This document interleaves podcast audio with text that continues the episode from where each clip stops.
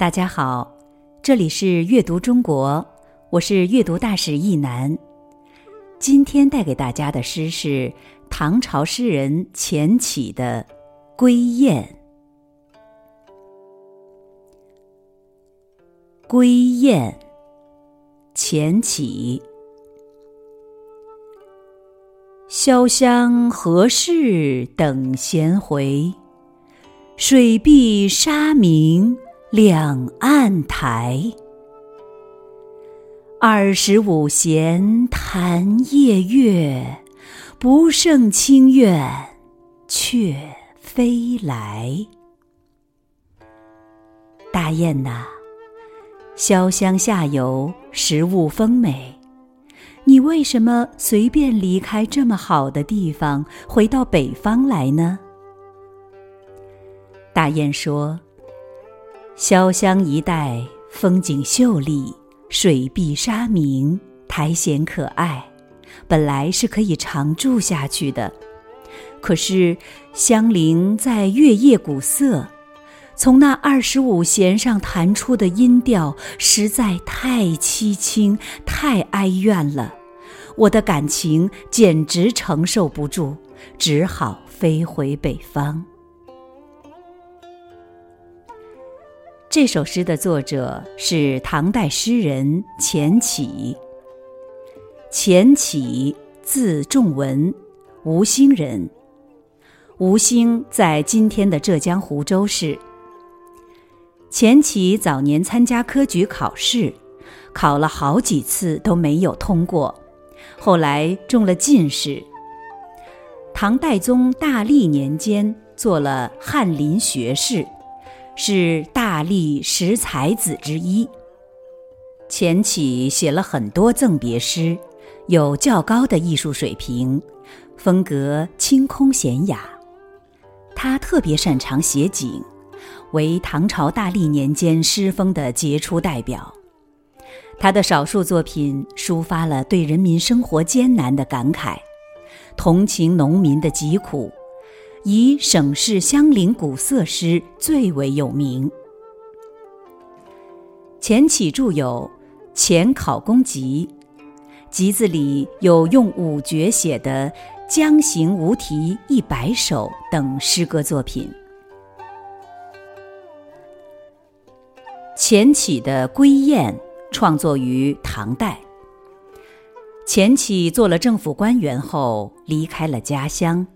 被长期分配在北方工作，因此他看见南方归来的大雁，触动了思乡的情怀，写下了这首《归雁》。现在，我们就一起来品赏一下钱起的这首《归雁》吧。我们已经从译文里知道，这首诗的前两句和后两句是一问一答。是诗人和大雁之间的问答，颇有童话色彩。这算不算是世界上最短的童话呢？一共只有二十八个字，却把一个故事写得如此生动传神。第一二句：“潇湘何事等闲回，水碧沙明两岸台。”这是诗人的问话。古人认为，大雁飞到湖南衡阳县南的回雁峰，就不再南飞；到第二年春暖花开的时候，就向北返回。潇湘在洞庭湖南面，水暖十足，气候很好，古人认为是大雁过冬的好地方。所以，诗人想象归雁是从潇湘飞来的。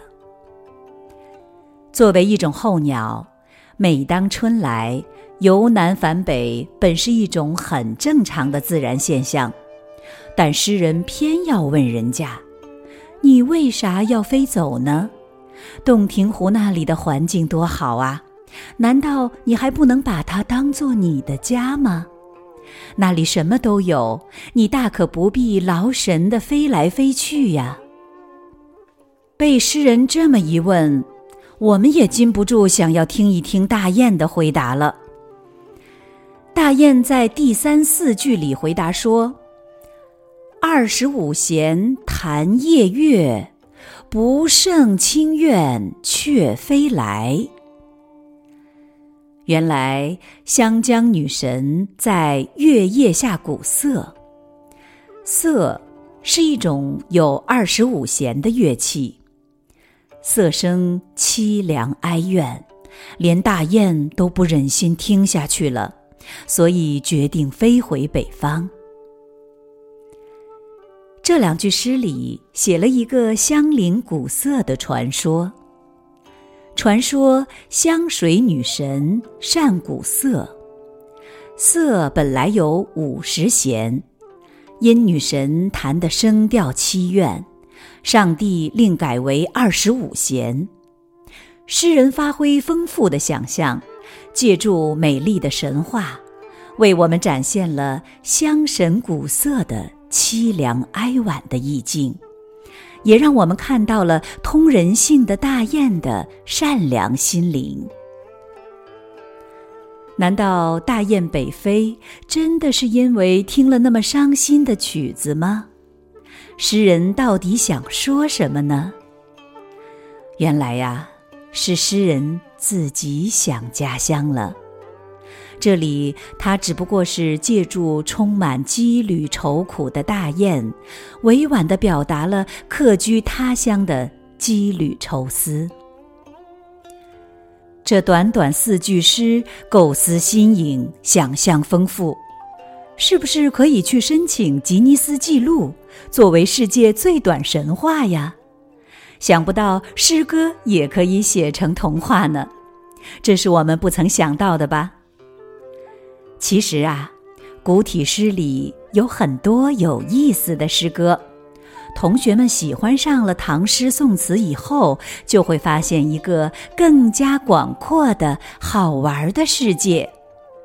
对于那些不喜欢写长文章的同学来说，仔细研究研究唐诗宋词的表达，看看诗人们怎样用那么短的文字表达如此丰富的意思，对你们的短文写作会大有帮助哦。